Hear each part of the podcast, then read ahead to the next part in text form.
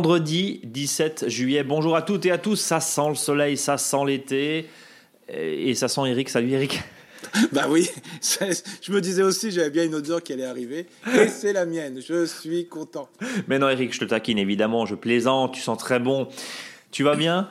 Oui, très bien. Bon, il n'a plus en Alsace, donc. Euh, Là, les 6-8 mm qui sont tombés bah, font du bien, même si ça suffit pas, mais c'est pas mal. Alors justement, on va parler de météo, tiens, dans, un instant, et puis on, va dérouler bien sûr cet agenda du jardinier dans cette émission du vendredi 17 juillet. Vous nous écoutez peut-être au bord de la mer, pourquoi pas, au bord de la piscine, euh, pourquoi pas en tout cas si vous faites partie des régions concernées par euh, cette petit arrosage naturel, tant mieux, même s'il n'y a pas eu beaucoup beaucoup de pluie, ça rafraîchit quand même pas mal euh, l'ambiance.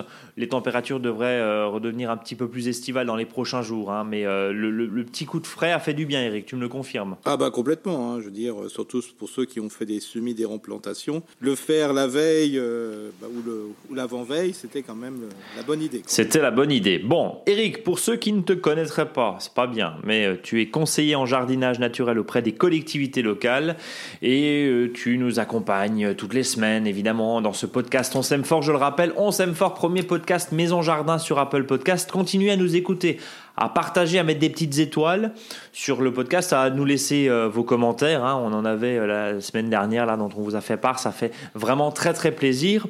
Au sommaire de cette émission, on va parler bien sûr bah, de du calendrier lunaire, hein, ce qui nous permet du coup, euh, on est en lune descendante, donc c'est une période idéale pour planter. Nous sommes d'accord, Eric?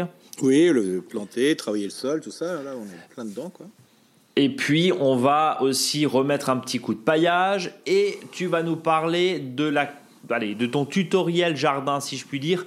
Comment semer et repiquer les laitues, les chicorées et la mâche Parce que c'est maintenant, comme dirait l'autre, euh, une période s'ouvre une période effectivement pour repiquer les salades d'automne et d'hiver et on va voir tes, variétés coup de cœur. Et puis, euh, qu'est-ce qu'on peut encore dire euh, C'est parti, on va dire, pour, une demi-heure. Je dirais même, on verra ça à la fin, mais en avant mâche. En avant mâche, oh ça sent le dicton, c'est ça? Moi, je peux le dire parce que en avant marche. Allez. Alors, plantation, entretien, euh, plantation. Lune descendante jusqu'au 25 juillet, je le disais il y, a, un instant. On va faire un petit rappel. Alors, il y a un petit peu de redite, pardonnez-nous, vous, qui nous écoutez toutes les semaines, mais forcément, on fait de la redite parce que d'une certaine manière, bah, le jardin, c'est saisonnier, c'est logique. Ça nous fait bien sûr euh, des cycles qui se répètent. Alors, poireaux d'hiver, Quoi encore, euh, Eric? Bah, Bien sûr, alors euh, les plantes aromatiques, il hein, ne faut pas les oublier. Hein. Encore maintenant? Oui, oui, on peut repiquer des plantes aromatiques, il n'y a, pas de souci, hein, notamment les basiliques, parce qu'il y en a qui les, ont sommés en barquette ou en godet un peu tardivement. Donc c'est le, plein moment aussi de, les, repiquer. Le, persil aussi, euh, on peut en acheter chez les horticulteurs favoris et puis aussi, pourquoi pas des thym, des sauges hein, qui sont déjà en godet. On peut repiquer, surtout, il faut profiter de la baisse des températures pour repiquer, comme ça la plante ne souffre pas au repiquage. Alors ça tu l'avais vu, on en avait parlé euh, la semaine dernière, il y a 15 jours, de renouveler aussi, si je puis dire, les cornichons, les courgettes aussi. Oui, là, là on peut voilà, les repiquer, parce qu'on a fait des semis les semaines précédentes et ça lève très très vite. Hein. Donc en 15 jours c'est levé, donc là on peut repiquer facilement et même... Euh, Souvent, euh, ce que je conseille pour les semis, c'était de, le faire directement en pleine terre. Hein. Donc on peut y aller. Euh, ça va pousser très vite et ne soyez pas surpris si des fois ces plants-là rattrapent ceux que vous avez repiqués qui sont un peu maigrichons dans le jardin. On est assez surpris des fois sur des choses qui se sèment tout seuls ou qu'on a ressemé des fois en période idéale parce que ça va tellement plus vite euh, que quand euh, bah, la plante souffre quand c'est repiqué.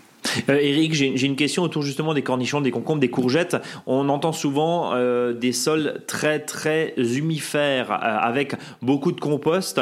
Est-ce que ça veut dire que justement dans le trou, avant de planter, puisqu'on les plante hein, tous les mètres à peu près, hein, je, je, parle sous ton contrôle, il faut mettre une bonne pelletée de compost Oh bah complètement, hein. même si vous avez déjà fait du compost qui a 4-5 mois, là, par exemple, les premiers composts que vous avez fait en février, par exemple, hein, bah là, même si c'est pas complètement décomposé, je vous invite à remplir les trous, hein, c'est mieux. De toute façon, ça servira après aussi pour la qualité du sol, quand ça va se transformer, euh, le déchet organique en humus. Il faut savoir que c'est pas dans le compostier que, que le déchet organique se transforme en humus, c'est une fois qu'il il arrive dans le sol.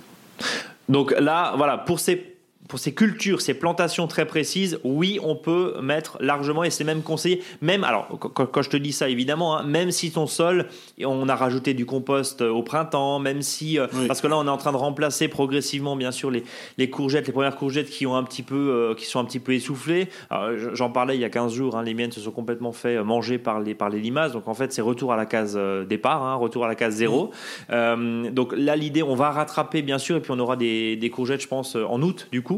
Euh, par, rapport à ça. août, septembre, voire octobre, hein, parce qu'il ne faut pas oublier que la saison se prolonge gaiement en ce moment, hein, depuis 2-3 ans, jusqu'à les premiers qui arrivent début novembre. Donc euh, cette année, euh, à mon avis, ça sera la même chose. Alors, euh, est-ce que tu, aimes beaucoup parler, sans, utiliser, j'allais dire, le gros mot du, de la permaculture qui, te taquine un petit peu et qui te chatouille hein, Parce qu'on met un petit peu, tu nous dis, c'est un peu une expression fourre-tout, mais tu aimes bien associer les plantations. tu nous dis, grosso modo, cornichons, concombres, courgettes, faut les mettre, aller tous les 60 pour les courgettes, 60, 70, 80, tous les mettre. Est-ce que entre ces mètres, et notamment si on palisse cornichons, concombres, est-ce qu'on peut mettre des plantations intermédiaires entre les, espaces, pour des petits espaces notamment? Qu'est-ce que tu nous conseilles? Bah, Par exemple, si on fait du palissage, on met par exemple deux grilles euh, tous les mètres, hein, euh, bah, donc il reste trois fois 30 cm, donc là on peut, on peut s'autoriser plein de choses, hein, et notamment euh, les salades qu'on va parler par la suite, parce que justement ça fait un petit peu d'ombrage et la salade souffre moins quand il y a des coups de chaud. Mais aussi, ça peut être euh, les plantations de choux. Alors bien sûr, s'il y a un mètre, ben, on mettra peut-être euh, euh, deux rangées, hein, c'est-à-dire plutôt des choux raves qu'on va repiquer tous les 30 cm.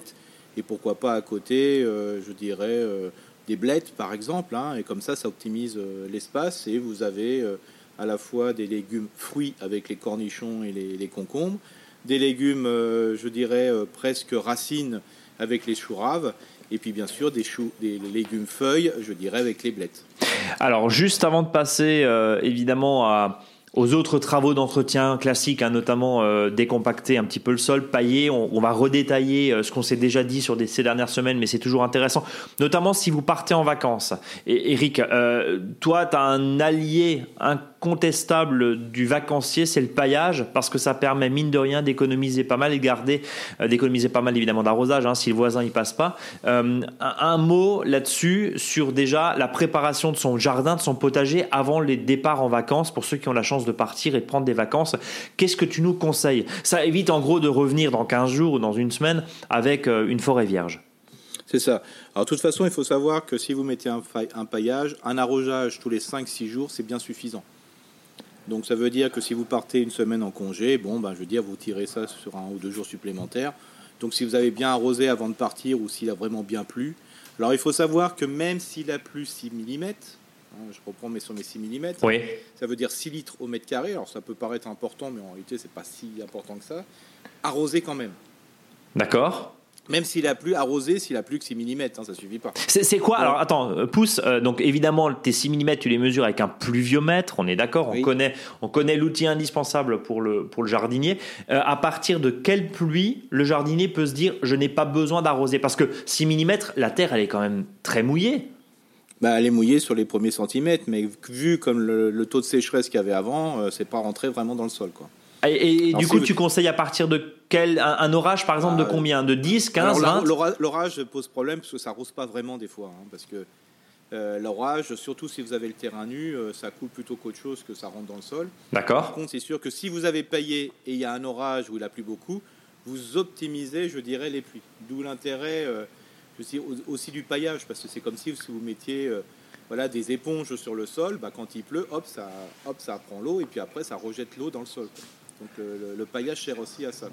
Et si vous avez plutôt un style à avoir un terrain nu, et vous avez le droit, il hein, n'y a pas de souci, bah, l'orage souvent bah, fait couler en surface, mais ça ne rentre pas forcément dans le sol. T'as pas répondu à la question, mais je te relance. Euh, on fait comme dans une interview politique. Eric, à partir de combien de millimètres au pluviomètre on peut se dire je suis tranquille? Ça dépend. Ah, ça dépasse. Non, non, mais je dirais euh, en dessous de 10, je veux dire, c'est comme si ça avait arrosé moyennement. D'accord. Donc en dessous de 10 mm, voilà. Par contre, une bonne pluie d'une quinzaine de millimètres, on a bien compris, pas un gros arrosage, ça ça, ça, a du sens. Bah, il faut savoir une chose, c'est qu'il y a un chiffre qui est toujours donné, c'est par exemple pour les traitements euh, sur les, fruits et légumes, même sur des traitements pas très bons, hein, qui sont interdits, en, je dirais, chez les particuliers, on parle toujours de 20 mm. D'accord. À partir de 20 mm d'eau, il y a un impact sur le végétal. Donc moi, je reprends souvent ce chiffre-là quand il est tombé 20 mm d'eau, hein, donc ça fait quand même 20 litres au mètre carré, donc c'est quand même beaucoup, beaucoup. Là, on est tranquille pour, pour, 10 jours. Quoi. Mais déjà, 10 litres au mètre carré, c'est-à-dire un arrosoir, pour faire simple, au mètre carré, c'est déjà pas mal. Bon, donc on va se garder Mais 10. Je redis encore une fois, c'est avant de partir, même s'il a plu, on arrose. On arrose. On arrose pour vraiment constituer des réserves et on paille surtout. On paille. Oui, voilà. Alors justement, euh, les pailles, euh, les, pailles, le paillage, ton, ton, conseil euh, économique et ton conseil classique, logique, c'est le déchet vert du moment. Alors, dans le déchet vert du moment, on va avoir bien sûr les tontes de pelouse. Oui, bon, il n'y a plus grand-chose avec le paille. Mais c'est ce que j'allais te dire, voilà. C'est ce que j'allais quand, quand, il fait chaud, on n'a pas beaucoup de tontes de pelouse, on est d'accord Non, non, non. Donc c'est pour ça que là, il y a quand même les tailles des arbustes hein, et puis les, fameux déchets, déchets des plantes indésirables ou des excès de, pousses, hein, des massifs. C'est pour ça qu'en ce moment, on est plutôt dans le multitype de déchets, c'est-à-dire que le moindre déchet qu'on peut trouver, je sais pas, euh, on mange des blettes, euh, bah, des fois les, premières feuilles de blettes, bah, elles sont un peu jaunes, ou les feuilles de salade, elles sont un peu jaunes. Bah, on va les, on va pas les mettre au compost, on va les mettre justement entre les rangs des légumes, qui risquent pas d'avoir des limaces parce que vu le, le coup de chaud qu'il y a dessus, en une journée, la, la feuille a perdu 70 à 80% de son humidité. Donc il n'y a pas de souci. Donc aujourd'hui, on travaille plutôt sur à la recherche du moindre déchet vert, quoi, comme ça qu'on va mettre entre les rangs. D'accord, donc là on peut, et dans, dans, le cas échéant, et au pire du pire, on peut, on peut quand même pailler avec la paille. Mais Bien sûr, trouver, bah, de toute façon, c'est vraiment le déchet du moment. Hein. Les foins, euh, euh, là je vois par exemple, euh, il y a pas mal d'agriculteurs qui ont déjà fait des foins depuis 15 jours. Hein. Bon bah là le foin c'est bon et puis la paille on est en plein dedans quoi. Donc euh, bien sûr c'est agréable. Mais il faut surtout que les jardiniers et les jardinières prennent l'habitude d'utiliser leurs propres déchets parce que si tout le monde va chercher de la paille et du foin, euh, il n'y en aura pas assez. On est, tout le monde est en pénurie. Hein. Là en ce moment les agriculteurs dans certaines régions euh, ils, donnent déjà les réserves de foin. parce qu'il n'y a plus rien, plus rien à bouffer. À cause de la sécheresse, ouais.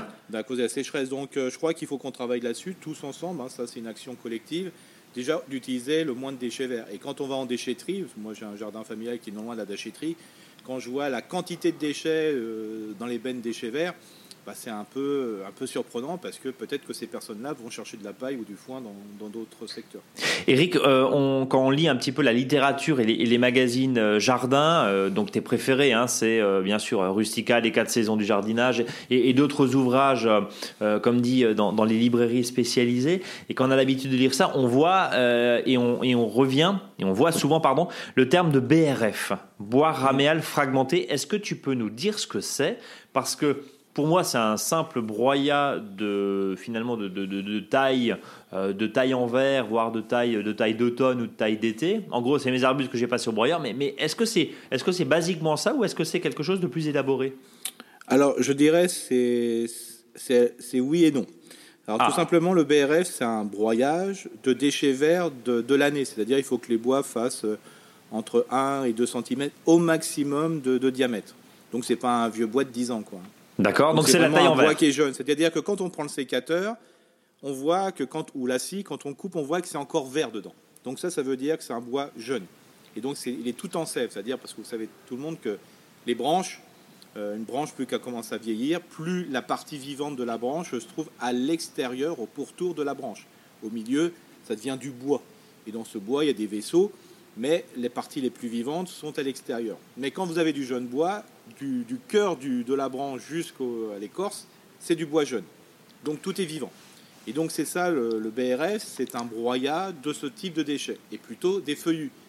On peut broyer du, déchet euh, feuillu, euh, du conifère, pardon, euh, mais il ne faut pas en mettre plus de 15 ou 20%. C'est-à-dire on peut mettre du tuya, on peut mettre du sapin, mais pas plus de 15 ou 20%. Il faut que ça soit du bois jeune, toujours, toujours, toujours. Et l'objectif, alors c'est ça souvent la grosse problématique, c'est est-ce qu'on le met en paillage ou on l'utilise autrement? C'est souvent que ce déchet qu'on a broyé, bah, il va traîner dans le jardin pendant un mois.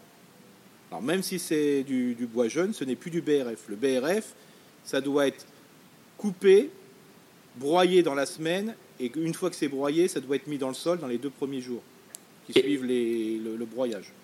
Donc il faut que ça soit des bois très jeunes, mais, mais finalement ça sert à quoi par rapport à tout ce que nous, tu nous vends depuis des semaines et des mois là euh, bah, dans, bah, ce podcast? C'est quoi l'avantage du BRF comme on dit? Bah, Comme c'est un bois qui est jeune, qui est, plein, qui est vraiment plein de sève, euh, le, bois va être décomposé grâce à l'action des micro-organismes du sol. Donc ça va libérer des nutriments et améliorer la qualité du sol d'une façon exceptionnelle. Mais il faut qu'il soit jeune. Il faut qu'il soit jeune. Voilà. Si le bois est plus ancien ou si vous attendez euh, trois ans avant de le mettre, il faut le mettre en paillis, c'est-à-dire vous le mettez en surface. D'accord. Bien sûr, l'idéal, quand vous mettez ce type, le BRF, il faut le mettre en août, septembre, octobre. Euh, si vous mettez un BRF euh, qui est vraiment très jeune, même si c'est une manière exceptionnelle, à côté de plantules que vous venez de repiquer, il va y avoir quand même une concurrence entre ce que vous allez mettre dans le sol et le, le besoin des plantes en nutriments. Parce que pour la décomposition de la matière organique, euh, il va y avoir besoin de micro-organismes, et ces micro-organismes vont prendre des nutriments au détriment des plantes qui sont à côté. Donc euh, si vous venez de replanter des choses, euh, mieux vaut mettre en surface et mettre du paillage. Si vous avez des, des, plantes qui sont bien intégrées dans le sol, qui sont déjà présentes, ou voir des arbustes, des petits fruits, des choses comme ça, vous pouvez l'intégrer à proximité au sol, ça ne pose aucun problème. Eric, ce qu'on appelle la fameuse fin d'azote. Euh, voilà, c'est ce que j'allais te demander effectivement pour les spécialistes qui nous écoutent. Est-ce que c'est ce qu'on appelle la fin d'azote? Tu viens, tu viens d'en répondre. Euh, fin d'azote qu'on peut aussi avoir sur de la paille dans certains cas? Oui, bien sûr. C'est pour ça que la paille, on l'intègre jamais dans le sol, on le met dessus. Donc vraiment, il faut que ça reste un paillage et non pas un amendement, si je puis dire. On ne mélange pas son paillage. Au sol. Euh, oui, au, sol et au substrat en, l'occurrence. Euh, autre point, notamment sur la phase de travail du sol. Alors, tu n'es pas un adepte de la bêche, par contre, tu es un adepte de la fourche bêche type grelinette. Hein, oui, voilà. Qu'est-ce que, un, mot là-dessus quand même, parce que. Bah, qu'est-ce qui a décompacté là maintenant à la fourche bêche je, vous donne, je vous donne à mon, mon travail que j'ai fait avant-hier. Euh, il faut savoir que moi j'ai un peu de campagnol, même des fois beaucoup dans mon, jardin, pas forcément suite au pailloche, parce que historiquement cet espace-là a toujours été euh, voilà, un, lieu de jeu des, campagnols. Et pour embêter les campagnols, euh, la, meilleure façon c'est de casser leur, tout ce qui est voilà, leur, les galeries Les taupiniers, les galeries, les, les, taupinières qui ont été enfin, faits par les taupes et puis après utilisés par le, campagnol, qu'on appelle, qu'on appelle d'ailleurs ratopier. Et donc le fait d'intégrer euh, entre les légumes, si c'est possible, euh, c'est pour ça qu'il faut des fois laisser un petit peu de place entre les légumes, une fourche bêche et faire des mouvements de haut en bas, bah, va casser ces galeries. Voilà. Alors bien sûr, je le fais à travers le paillage. Parce que si je, casse la terre et la terre est nue, bah, je vais perdre beaucoup d'eau euh, parce que ça va vite sécher si malheureusement il y a une période de sécheresse après. C'est pour ça que quand il y a une période de sécheresse, mieux vaut pas trop remuer le sol. Mais s'il y a un paillage dessus, il n'y a pas de souci. Eric, euh, alors on a vu hein, pour les campagnols, mais aussi pour préparer les futurs. Et on va en parler bien sûr. Comment est mm. repiqué, comment semer ou repiquer la laitue, la, chicorée, enfin, les chicorées, et puis préparer tout doucement la mâche. Bon, la mâche, je pense qu'on a encore un petit peu le temps parce qu'on est, on est à peine mi-juillet là euh, au moment où on enregistre ce podcast. Euh, mais l'idée, c'est, c'est surtout pas de bêcher, mais c'est vraiment de décompacter. C'est ça, voilà. Je, prends exemple, hein, par exemple, sur des, sur des planches où tu avais des, des, petits pois. Concrètement, comment tu fais pour faire suivre une culture, voire même les premiers haricots qui ont été déjà récoltés, bah. qui, ont été, qui ont été du coup, bah, où il n'y a plus rien dessus Qu'est-ce que je fais concrètement? Alors, déjà, il faut faire un test, c'est-à-dire qu'une fois que vous avez euh, récolté vos derniers haricots verts, là, il faut se poser la question est-ce que le sol est meuble ou pas en dessous? Donc vous mettez un coup de fourche bêche dedans. Si vous voyez que le sol est quand même bien meuble, ça serait logique en principe parce que vous avez buté les haricots verts et puis il y a eu les haricots verts. Donc là, vous ne faites rien. C'est-à-dire que vous cisaillez simplement les haricots verts, vous laissez les fans dessus, ça va faire un paillis et les racines qui sont dedans, bah, elles sont vite mangées par les vers de terre et ça va créer, je dirais, une qualité de sol assez exceptionnelle. Et puis après, vous attendez 3-4 jours, voire une semaine, selon les conditions climatiques, vous pouvez repiquer directement dedans les salades. Si par contre vous trouvez qu'à la fourche bêche c'est quand même dur autour, c'est là qu'il faut euh, toujours vous cisailler en surface et puis vous passez un cours de fourche bêche. Alors comment on fait la fourche bêche? J'enfonce dans le sol le plus profondément possible, hein, donc à 15, 20, 30 cm selon la longueur de, et, la, et la vieillesse de votre fourche bêche. Euh, ensuite, vous faites des mouvements de haut en bas et vous reculez, je dirais, la fourche bêche de 10 cm mais moins de 10 cm, c'est encore mieux. Et comme ça, vous enfoncez, vous remontez, ainsi de suite. Et comme ça, vous allez décompacter le sol et bien euh, couper les, casser les mottes. Et puis après, bien sûr, quand c'est de la salade, par exemple, ils aiment bien quand même un terrain profond. Voir les blettes quand vous les repiquez ou d'autres légumes, feuilles ou fleurs comme les choux. Là aussi, ils aiment bien un sol profond. bah, vous passez un coup de griffe à quatre dents. Alors j'aime bien toujours dire la griffe à quatre dents, pourquoi? Parce qu'elle est vraiment très efficace, euh, parce qu'elle prend vraiment une bonne amplitude de sol, et puis c'est vraiment intéressant. Et là, comme ça, ça vous permet sur 15 ou 20 cm de sol d'avoir un sol qui est, même si des fois il est un peu grossier, d'avoir quand même cassé bien les mottes. Et donc, justement, ce travail permet bien sûr d'aérer son sol sans le retourner. On a bien compris hein, la, différence entre ça et la bêche. Ouais. Et du coup, aussi, alors si toi qui as un souci de rate au pied, euh, tu m'en as déjà parlé, c'est un, un, vrai, vrai problème, effectivement, mais, mais aussi de faire circuler et faire pénétrer l'eau. On parlait tout à l'heure des gros orages. Euh, le sol, il s'agit quand même, il ne s'agit pas de, de, ne plus du tout toucher son sol, on est d'accord? Parce qu'il y a vraiment deux écoles aussi. Il y en a où on se dit, bah voilà, euh, je ne touche absolument plus mon sol, etc. Oui, mais d'accord, mais quand il pleut, euh, si ton sol est tassé, enfin je sais pas, mais si ton sol est tassé très logiquement, l'eau elle ruisselle et elle rentre pas dedans. Bah, c'est simple. Alors, le, plus simple, c'est souvent dire, il faut jamais être, je dirais, dans le dans l'extrémisme euh, du travail du sol. C'est simple. Si vous êtes capable de creuser votre sol, de faire un trou de 20 à 30 cm, simplement avec, votre, avec vos mimines, avec vos mains, c'est que vous avez besoin de ne, de ne pas décompacter le sol. D'accord. C'est-à-dire que si vous êtes capable de planter, euh, je sais pas, votre chou simplement en creusant avec la main, je dirais un coup de griffe. Pour moi, la griffe, c'est pas un décompactage de sol. La griffe, c'est simplement voilà, une aération. Mais, mais si, vous, si vous prenez votre main et vous tapez dedans, et c'est comme si vous grattez votre dalle de béton, euh, là, il y a besoin d'un décompactage. C'est ça, c'est ça la, limite, je veux dire, de savoir si on décompacte ou pas. Parce qu'il dit, moi, je le fais jamais. Bien sûr, il plante dans du terreau. Alors, c'est sûr que là, vous n'avez pas besoin de décompacter, vous, vous plantez à la main. Donc, euh, mais si vous plantez, euh, si vous n'arrivez pas à faire un trou dans votre sol aujourd'hui, ou enfoncer un piquet, il faut décompacter le sol. Bon, bah, en tout cas, euh, au moins c'est c'est vraiment le test. Hein. c'est est-ce que je peux planter à la main ou pas? Si je ne peux pas planter à la main, il faut décompacter le sol. Au moins, c'est précis. Merci, Eric.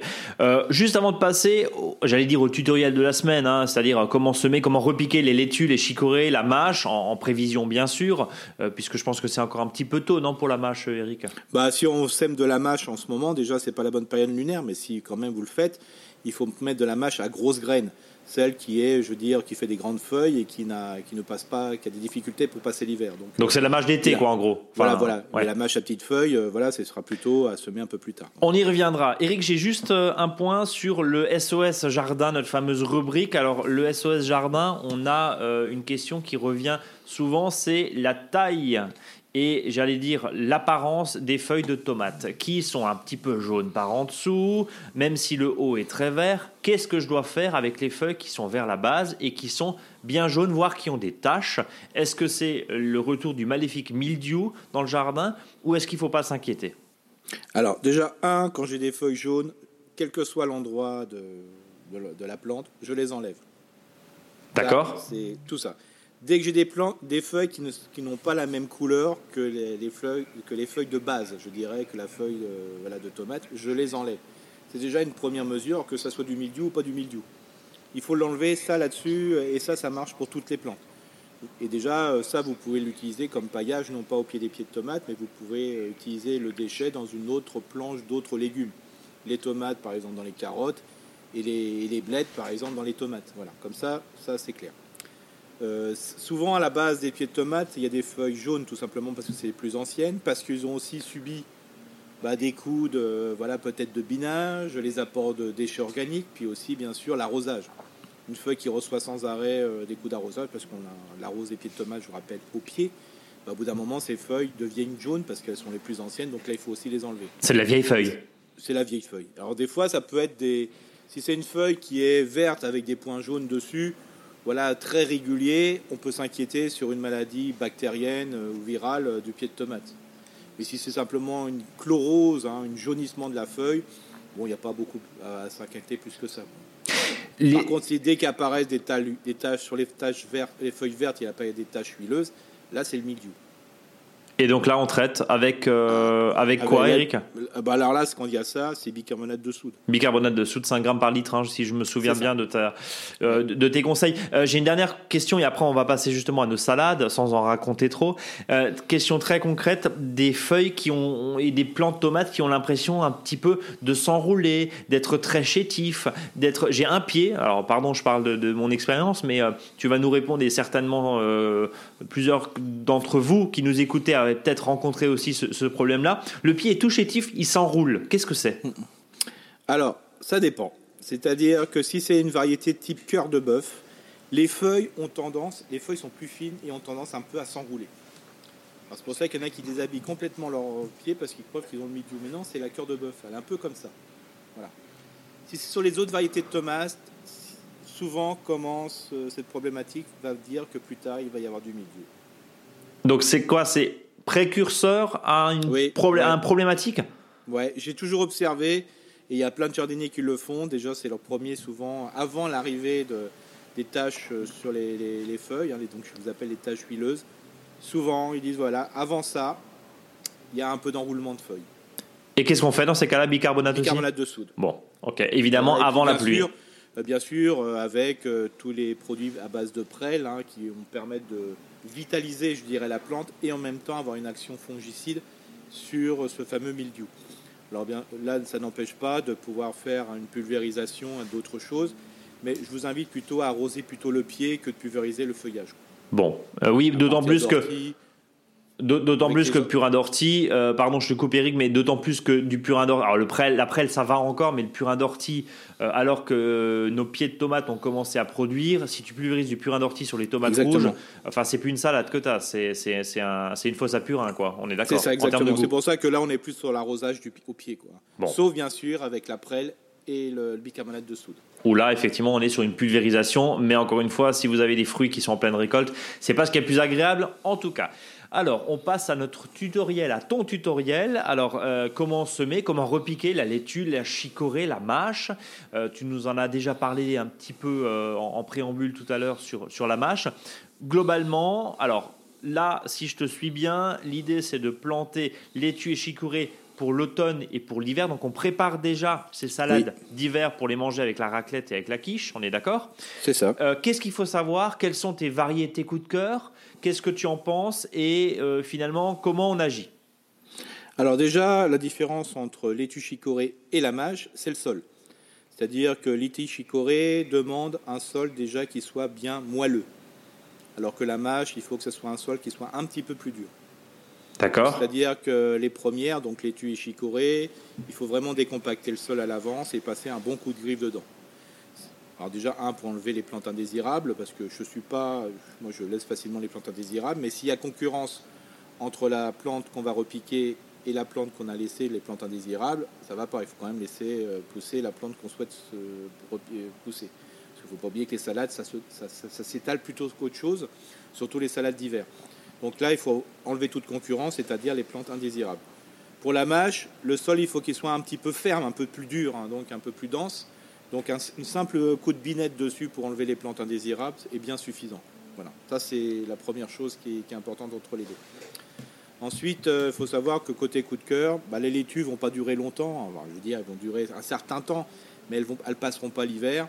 Donc il, est important de planter des chicorées. Dans la tête des, gens, chicorée, c'est plantes amères. Alors il y en a deux types, hein, vraiment. Il y a vraiment les, les types scarole, hein, chicorée scarole. Alors là, c'est voilà, tout bon, hein, euh, avec des, noms euh, toujours symp- sym- sympathiques. Il y a le cornet de Bordeaux. Enfin voilà, il y a différents noms. Et puis vous avez les chicorées plutôt amères. hein, donc là, euh, avec tout le lot de chicorées amères qui sont des fois immangeables pour les uns et les autres, mais qui ont quand même une certaine originalité quand vous faites un plat de salade.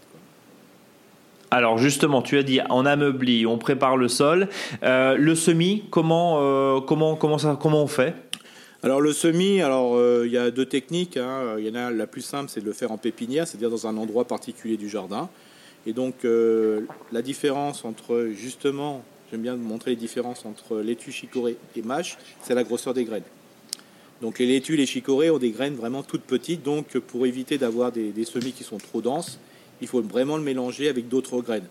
Alors l'idéal, vraiment le côté idéal, hein, mais après vous, à vous de, choisir ce que vous souhaitez, c'est de mélanger les graines de salade, de laitue donc de chicorée, avec du marc de café, du sable, un peu de graines de radis, mhm. et puis euh, si vous avez un petit peu de terre fine, des choses comme ça, un petit peu de voilà, de manière vraiment à aérer le, déjà le semis. Et quand vous allez semer, bah, vous verrez, vous aurez moins de, plantes, en sachant que un, un paquet de graines de salade, hein, l'étude traditionnelle, je veux dire, vous le semez en 7-8 fois, quoi. Il hein, ne faut pas le faire en une fois. Donc, il vaut mieux des fois, le, au courant de, des mois qui vont venir, bah, jusqu'au début septembre, bah, semer, euh, je dirais, 5-6 euh, fois plutôt qu'une fois. Et autre, autre question par rapport à hum, finalement par rapport au, semis, euh, arrosage, beaucoup, pas beaucoup, maintenir humide parce que je, sais notamment que sur la mâche il faut vraiment la laisser humide. Et, d'ailleurs on conseille euh, souvent de mettre en place euh, une jute, hein, une, toile de jute ou, un, ou un, chiffon, mais idéalement une, toile de jute c'est beaucoup plus épais. Est-ce que les, semis de, de laitue de chicorée, sachant que ça cogne quand même pas mal là en été, qu'est-ce que tu nous conseilles? Bah déjà, un, faut, faut choisir un, endroit qui est pas euh, qui a le soleil, pas forcément hein, de 14 h enfin de, midi jusqu'à 18 h Endroit ombragé. Voilà, un endroit un peu plus ombragé. Il faut pas que ça soit à long complètement, hein. mais il faut qu'il y ait au moins 6 heures à 7 heures de soleil dessus, mais pas forcément le soleil le plus fort. Ça, c'est déjà important. C'est pour ça que des fois, il y a de la salade qui revient tout seul si on a laissé semer les salades, des fois au pied des arbustes, et choses comme ça, parce que tout simplement, ben, elle se sent bien. Donc ça, c'est important. Euh, ensuite, ce qui, est, ce qui est important aussi, c'est le temps de la levée. Bah, il faut, là, si je dis souvent qu'il faut arroser une fois par semaine, là, il faut arroser presque tous les jours. D'accord. Donc là, maintenir humide évidemment, et une fois que ça, euh, une fois que ça, ça a levé bien sûr, on va repiquer. Il faut compter quoi? 4-5 semaines jusqu'à ce qu'on ait des plants? Bah, ça va en 8-10 jours, ça va lever hein, globalement pour les laitues et les chicorées. Bon, ça peut pour les pour, pour la mâche, c'est des fois 4 semaines. Hein. Tout dépend du type de graine. D'accord. Et là, c'est un peu plus, un peu plus long. Mais voilà, et puis il faut surtout, ce qui est important, c'est semer quand c'est jeune. Il faut semer les plantules les plus jeunes possibles. Ça, c'est vraiment important, euh, tout simplement parce que la reprise sera meilleure. Si vous, vous repiquez des plants qui sont un peu âgés, ou si vous en achetez des, des plants un peu âgés, euh, surtout si c'est racineux, parce que je sais qu'on fait le maximum pour déterrer les plants et d'avoir le maximum de terre dessus, mais souvent il n'y a plus beaucoup de terre. Euh, ce que vous faites, il faut ce qu'on appelle habiller la, salade. Alors quand on dit habiller, c'est pas justement, il faut plutôt la déshabiller. Hein. Le mot des fois est assez marrant parce que ça convient pas du tout. Mais c'est-à-dire vous coupez la moitié des feuilles quand vous repiquez. Comme ça, vous avez une reprise à 100%. Parce que s'il y a trop de feuilles, euh, la plante doit émettre trop d'énergie pour récupérer de l'eau pour justement alimenter ses feuilles. Alors que s'il n'y en a plus que la moitié, ben, c'est la plante elle reprend plus facilement, en sachant que ses, premières feuilles seront vite, euh, je veux dire, vont vite dépérir. Et on a parlé il y a 15 jours justement d'habiller le poireau, c'est le même principe là, pour le coup. Exactement. On va enlever euh, les premières racines et euh, effectivement les, feuilles pour avoir une meilleure reprise. Voilà. Alors pour la mâche, l'arrosage c'est pire que ça, c'est que dire la mâche, semer de la mâche à la volée, je trouve ça très ridicule. parce qu'après, quand il faut désherber et, et, ramasser la mâche quand le sol est mouillé, euh, ça croque sous la dent. Il hein. faut la laver dix fois. La laver dix fois. Donc l'idéal, c'est plutôt de la semer en ligne. Et quand on la sème en ligne, il faut mieux la semer dans un sillon. Et le sillon, avant le semis de la mâche, il faut que le sillon, le fond du sillon soit mouillé. des fois, ça c'est compliqué si on a après quand on va semer des petites graines, mais il faut savoir que la mâche est des grosses graines. Donc c'est ça l'intérêt, c'est que euh, là on peut plus facilement jouer justement après sur le semis, de ne pas en mettre partout. Une graine tous les 3 cm par exemple est bien suffisant. Quand vous voyez un paquet de graines qui est souvent triple grammage parce qu'il est moins cher, euh, bah là, vous là, vous voyez à peu près la quantité de mâche que vous allez mettre. Et puis, sachant qu'une mâche, évidemment, ça fait plusieurs petites euh, feuilles, hein, bien sûr. C'est ça, exactement. Et la meilleure des mâches, hein, c'est ce que je, je, fait, je fais depuis deux ans, c'est qu'à des endroits où j'ai de la, de la mâche, j'en laisse toujours. Et euh, je la laisse se ressemer toute seule. Et donc, je sais à des endroits où j'ai de la mâche qui va se ressemer. C'est là que je vais dégarnir le sol, par contre. Je vais enlever mon paillage. Donc, pour une fois, je dis qu'il faut dépailler. Et à ce moment-là, ben, la graine euh, qui, était, qui est dans le sol va germer tranquillement. Et là, j'aurai facilement de la mâche. Alors, dans, certaines, dans certains secteurs, on appelle ça de la doucette. Hein. c'est la mâche sauvage, entre guillemets. Mais elle est aussi efficace et c'est une mâche qui passe l'hiver. Eric, euh, quels sont les critères et pour terminer sur, euh, pour refermer ce dossier euh, spécial salade, spécial mâche là en, plein été, quels sont les, les, critères, les conditions qui font que la mâche va pas lever? Pardon, mais mais ça marche pas à tous les coups. En tout cas, moi j'ai essayé sur un sol très tassé, etc. C'est pas venu. Il n'y a pas une seule graine qui est venue. Pourquoi? Alors le pourquoi, ça peut aussi, je dirais, se rapporter à d'autres graines. Déjà, c'est pas toujours la faute du jardinier ou de la jardinière mais tout simplement parce que le taux de germination de la graine n'est pas bon. D'accord. Donc c'est en fait le sachet de savoir, il faut voilà, il faut savoir que la meilleure des graines, c'est celle qu'on va utiliser euh, six mois ou quatre mois après sa production. C'est-à-dire que une graine d'un an, bah, c'est le top. Donc d'où l'intérêt des fois de, de, récolter ses propres graines ou de, se, de laisser semer euh, les, les, graines sur le sol, notamment la mâche ou la, ou la laitue, il n'y a pas de souci. Euh, souvent, c'est de l'auto-reproduction, donc ça sera les mêmes salades. Donc ça, c'est une bonne idée. Ça, c'est Ensuite, quand vous avez un paquet de graines, c'est comme pour les laitues et les chicorées, et d'ailleurs c'est valable pour toutes les autres graines, on ne sème pas en une seule fois. Si vous avez 10 mètres linéaires à semer, par exemple, que ce soit des carottes, donc maintenant, maintenant c'est trop tard, mais faites-le pour l'année prochaine, mieux vaut semer trois fois, donc euh, les 3 mètres ou 3 mètres 50, qu'une fois 10 mètres parce que euh, les conditions étaient meilleures à au moment où vous allez semer et compagnie. Voilà, il y a des choses des fois qu'on maîtrise pas tout et heureusement ça fait plaisir. Donc c'est pour ça que des fois il faut mieux euh, semer, euh, je dirais, en plusieurs fois qu'en une seule fois parce que voilà, les conditions étaient. Et puis surtout, souvent ce qui se passe c'est que le sol était sec à un moment où la plantule de la graine est sortie. Alors bien sûr, quand vous avez une graine de courge, on voit la graine, elle est énorme. Euh, Mais quand vous pensez aux graines de carottes ou de salade, vous voyez à peu près la dimension de la plantule. Quoi. Ça doit être, c'est invisible. Donc on peut imaginer que si là-dessus il y a un coup de chaleur, euh, suite, je sais pas, des fois qu'on voit, on fait du, du 32 à l'ombre. Donc on peut imaginer que dans un potager qui est bien, euh, je veux dire, en pleine lumière, ben, on risque d'avoir peut-être du 40-42 au sol. Quoi. Et surtout que là, le sol est découvert. Et normal, heureusement, parce que sinon la graine ne va pas germer. Donc il faut mieux semer en plusieurs fois. C'est quand même l'idéal.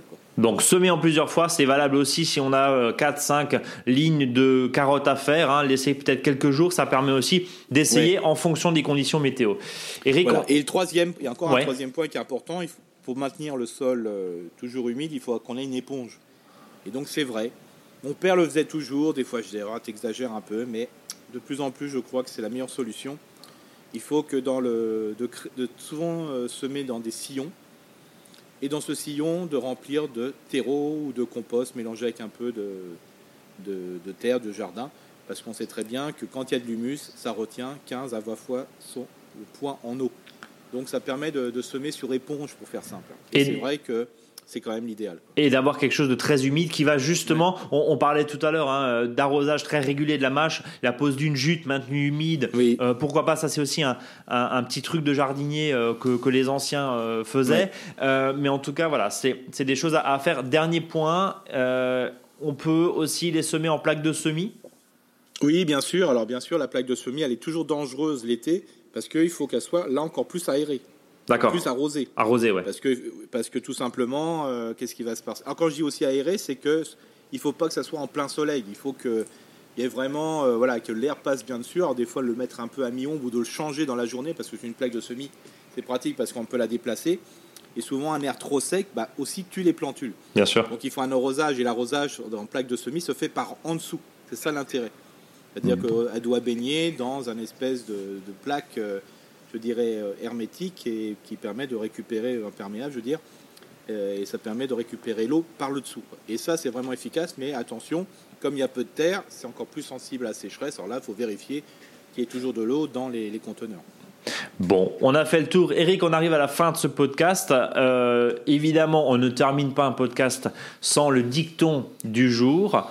En avant, Eric, je t'écoute. j'avais un peu, j'avais un peu vendu la, la mèche, mais il faut savoir que le jardinier qui ne veut plus se raconter des salades crie souvent en avant mâche. En avant mâche, et c'est bien parce que c'est avec le défi militaire que nous avons eu le 14 juillet, c'est en plein dans l'actualité, donc merci en tout cas pour ce clin d'œil autour de l'actualité euh, de ces derniers jours. Eric, le temps pour moi de te souhaiter un bon week-end par avance, de vous souhaiter à vous, chers auditeurs, une belle journée, une belle après-midi, une belle matinée ou que sais-je encore, voir une belle nuit. Retrouvez-nous sur nos réseaux sociaux, Facebook, Instagram, Twitter, évidemment, notre blog sur monjardinbio.com.